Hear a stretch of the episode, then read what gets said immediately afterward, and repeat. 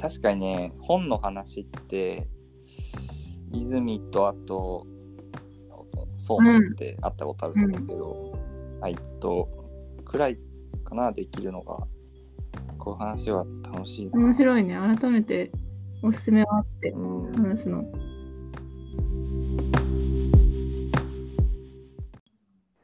なんかだから本当そう、本、本はね、そう文学女子になろうかなとか、うん。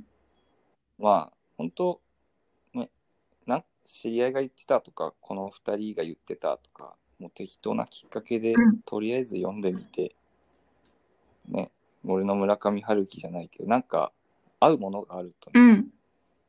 読み方が変わって、全然読書って生活の一部にななるからね。ね。そうそう。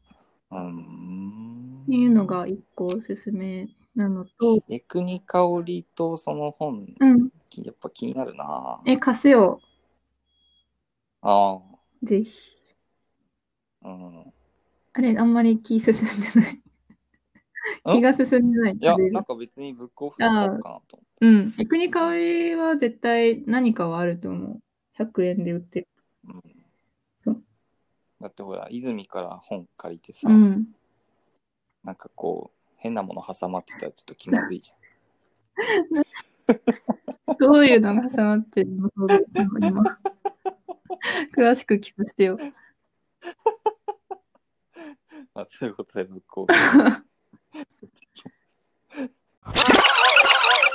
そう あともう一個、多分これ気づくも前、おすすめしたと思うんだけど、うんうん。これ村上春樹なんだけど、職業としての小説家っていう、ああ、最近の本だよ。そう、え、これ読んだって言ってたっけ？傷。えー、俺覚えてないんだけど、どんな話だっけ？何？なんていうの？エッセイ？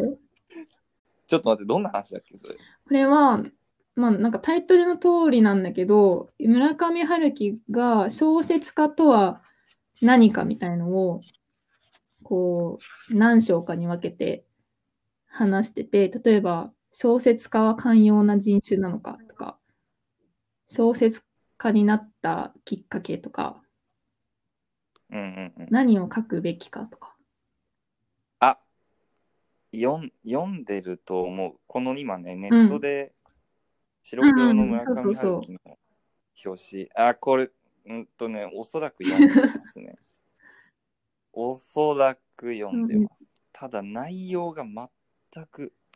なんていうのかな。うんその、別に僕はずっと小説家になりたかったわけではないんですみたいな話をしてて、ああの、村上春樹って小説家になろうって思ったきっかけが、その、野球が好きなのね、あの人。野球が好きで、この屋外球場でうん。野球を見てました。で、ぼーっと空を見上げて、誰かがカキーンって打った、打ったヒット、ホームランかなんかを、うんぼーっと見てたときに、急に、あ、小説家になろう、みたいなうん思ったらしくて。うんうんうんよ読んだ、読んだ、読んだ、それ。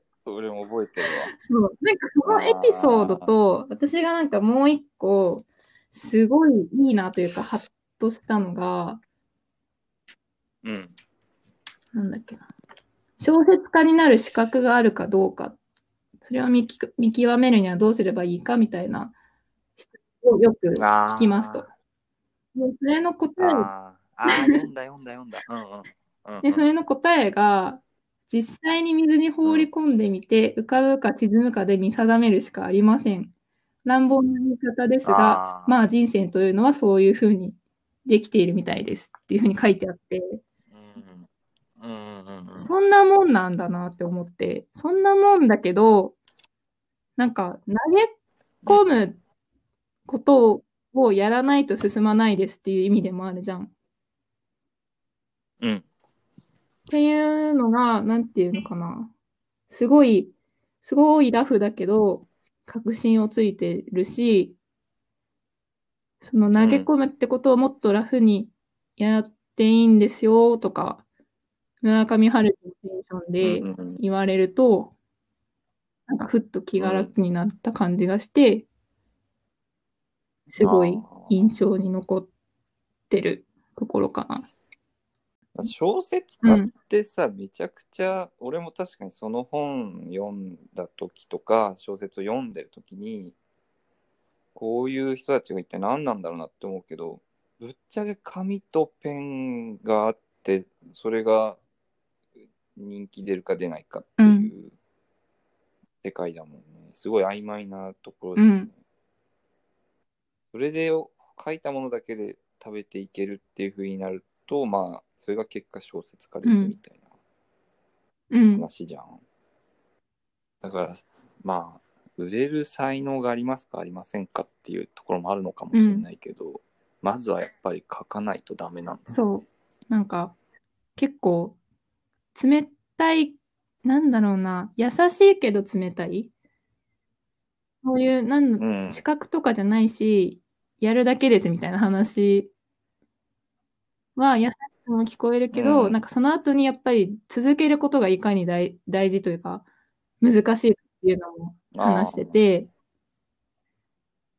そう。だよな。なんないもんな。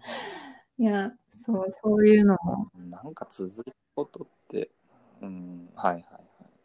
けど俺さ、そんな毎日じゃないし、半年書かないこともあるけどさ、うん。日記だけはさ、やっぱ書い書いてる、うん、それすごいと思う、本当に。普通に言語化するのが楽しい。うん、それは前も言ったけど、言葉にできるとスッキリする。だから、悩んでることも、悩み解決のためじゃなくて、答えは別に出ないけど、書くとスッキリする。だと思う。なんか人ってそういうもんなんだと。ね、マコナリ社長も言ってた。誰？傷のアイデンティティじゃない？結構日記って。うん、そうは思ってないけど。うんまあ、現にこの半年くらいほとんど書いてないし、また書いてほし書くことがなない。い。でも持ってても書き始めるとなんかあるんじゃない？まあまあ、うんまあ、あり、あるけどさ、さすがにやっぱり、出来事、変化がやっぱないからね。どう変化したいのかとかも書き出すとあるかもしそれはもうね、いくらでも出てくるけど、それはもうに日記レベルじゃなくて、いくらでもあるけど、まあ、むずなかなか難しいなっていうところですよねれない。。なんか最近のその傷のもやついてる感じ、もったいないなって思っちゃうんだよね。もったいないね。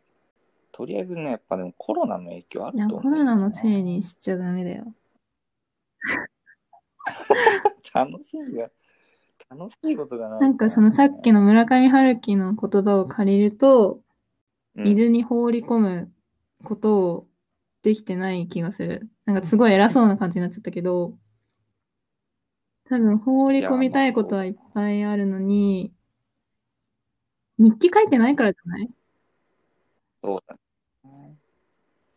まあ、書くか。あ、もう一個あるんだっけ？おすすめの本。何？もう一個あるよ。おすすめじゃないけど、あ、いや、どんな人にとっておすすめアル中です。わかります。アル中の人におすすめの本。なんでしょそう。あの、おーっと、まあ、第1回目か2回目で話したけど、一回飲み、一人で飲み行って飲みすぎて気づいたら足折れてた。で、入院したっていう、もう、あの、俺の中で一番う。恥ずかしいエピソードがあるんだけど、その入院中にお見舞いに来てくれたうん。友達がいて、その友達は酒仲間、まあ、大学の友達で酒仲間で、本の話もうん。たまにする人なんだけど、そいつが中島ラモっていう。人の今夜すべてのバーでっていううん。本を持ってきてくれて、お前ちょっとこれを読んで考えろ。自分を見つめ直せ。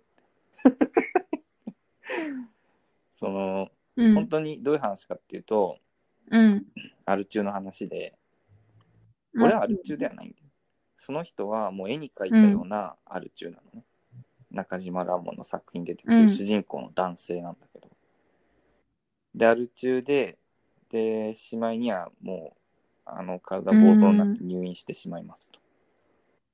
で、入院中も、お酒はないんだけど、あの、死体置き場のアルコール飲んだりとかして、そのくらいのレベルのアル中なのね。そう。っていうのをやったりして、もうひどかったんだけど、まあ結論、結論はちょっと、あの、言うとオチになっちゃうんだけど、まあ趣旨としては、その、うん。そのお酒に変わるもの？っていうものを見つけると、まあ、そううん治っていくじゃないけど、っていうような感じの本で、まあ中島ラモさん自身がちょっとなんあ、そう、今見てたらさ結局、その、あうんお酒が原因で亡くなったって書いてある。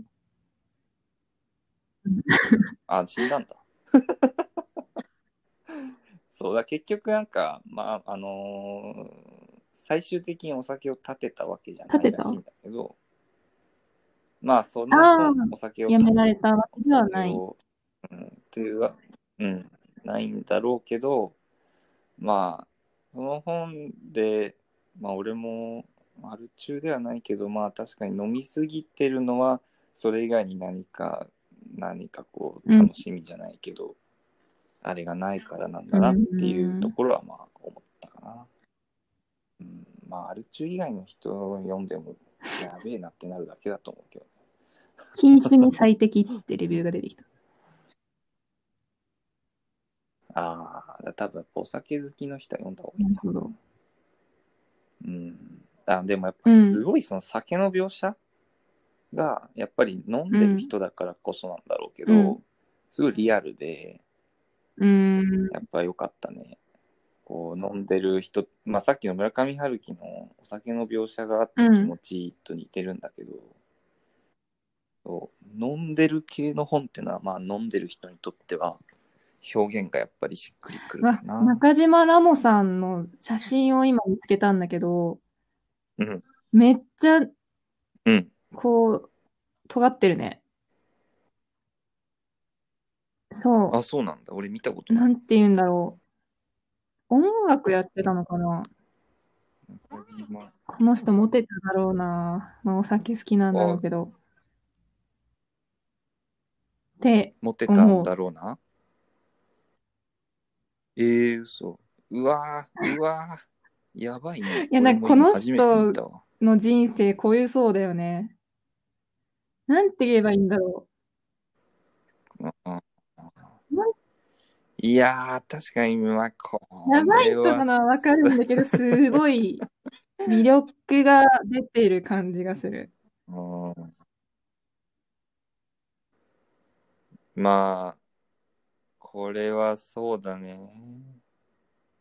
いやー、体が、俺はこういう人を見るとね、体が強いんだろうなって思う。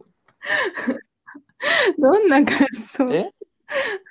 ななんかさ、こううん思いのままに全てさ、あやってさ、うんそれで、まあ結果死んでるけど、ね、やっぱこう、耐えられる基盤があるんだろうな。そんなところで。すごいね。うん。中島ラモさん、皆さんも検索してみてください。あとあれ、うん。お酒系の本で、中央線で行く東京横断ホッピーマラソン。うん。あ、でホッピーを飲み歩くの？中央線のすべての駅。すべての駅で、ホッピーを居酒屋とか入ってホ、ホッピーのある居酒屋に入ってホッピー飲むっていう。っていう本があって、うん。すごい面白かったんだけど、うん。本だから、古い本だから、なんかそのお店がいろいろ出てくるんだけど、うん。もうやってなかったりとかさ、あるじゃん。まあだから、ちょっと微妙だな。あと、早稲田系の人やっぱ面白くない？なんか作家がさ早稲田さっき言おうと思ったんだけどその根拠にあ、そうそうそう。原田、原田宗則っていう人がいて、19、20歳、うん。19、20歳っていう本があって、まあ学生の時の、うん。まあ、いろんなバイトしたりとか、うん遊んだりみたいな、そういう話の本なんだけど、なんかね、やっぱこの、うん生き様というかね、生き方というかね、すごい面う白い思想が強くて、やってることも、こんなことするんだ、面白いなっていう、なんかちょっと村上春樹っぽいじゃないけど、なんか俺的には似てる雰囲気がしたな。原田宗則、村上春樹が好きな人は原田宗則、なんかいいいいんじゃないかなって勝手に思うけどね。見てるけど、19、20歳を。お父さんが借金作って、うん。ガールフレンドには振られて、バイト探してたらエロ本専門の出版社冴えない学生うのん。話みたいな感じ、そうだなそんな、そんな感じ。そう、なんか決してこう、いい生活っていう、うんはい、なんだ、バックグラあ、情景描写ではないんだけど、うんそれが思う。そうだね。うん結構出てきたね、いろんな本。意外と。最近全然読んでないそうねから、てか読んでないなって思うん。う。うん。てかやっぱさ、うんは原田宗則とかもさ、あそうなんだ覚醒剤捕まってんだって。うんやばい、やばい人？自分らが経験してないような生き方をしてる人の本を読むのが、結局、確かにね。小説、だからいろいろ分かれるけど、まあこういう、まあ普通なのか普通じゃないのか分かんないけど、普通の生活をしてて、普通じゃないとうん。思われる人の本を読んで面白いと感じるのは、まあそういう本を通して経験できるものがあるってよく言うけど、まあまさにそういうことだと思うし、まあ、その中でもこういうちょっとやばい人の本が好きって思っちゃうのは多分どっちかっていうと俺もそういうタイプ憧れてるんだろうねからっていうのがあるんだろうねいや憧れるよ。憧れるけどやっぱりうん。体が持たない。そうなってほしいとは思わないよ、私。絶対に。その、いいとこ取りだけしたらいいんじゃない？だ俺ね。俺の飲むのはほどほどに、その飲んでやっちゃってるちょっと突拍子もないことは、あの法律の範囲内で真似したって全然いいと思う。逮捕はやばいよなアメちゃん、はいぜひ、あのー今紹介した本のどれか読んでみたら感想もいただけると嬉しいです。そうっすね。なんか読んだ、読んでくれたら、こう、感想、感想で収まればいいけどね。感想じゃなくて、やっぱこう、誰かとその本について話すっていうことがああ、できるから、それが楽しいんだよね。そう。であ、ー傷とか私が名古屋行くときとなるほどね。ご対面できたら面白いね。お便りくれた人とあ、いいっすね。飲む会で公開生放送で。うん。そうそう。新しい出会いいける。あの、傷と泉のポッドキャストにお便りをすると、同じくお便りをした全然知らない人と出会えますっていう。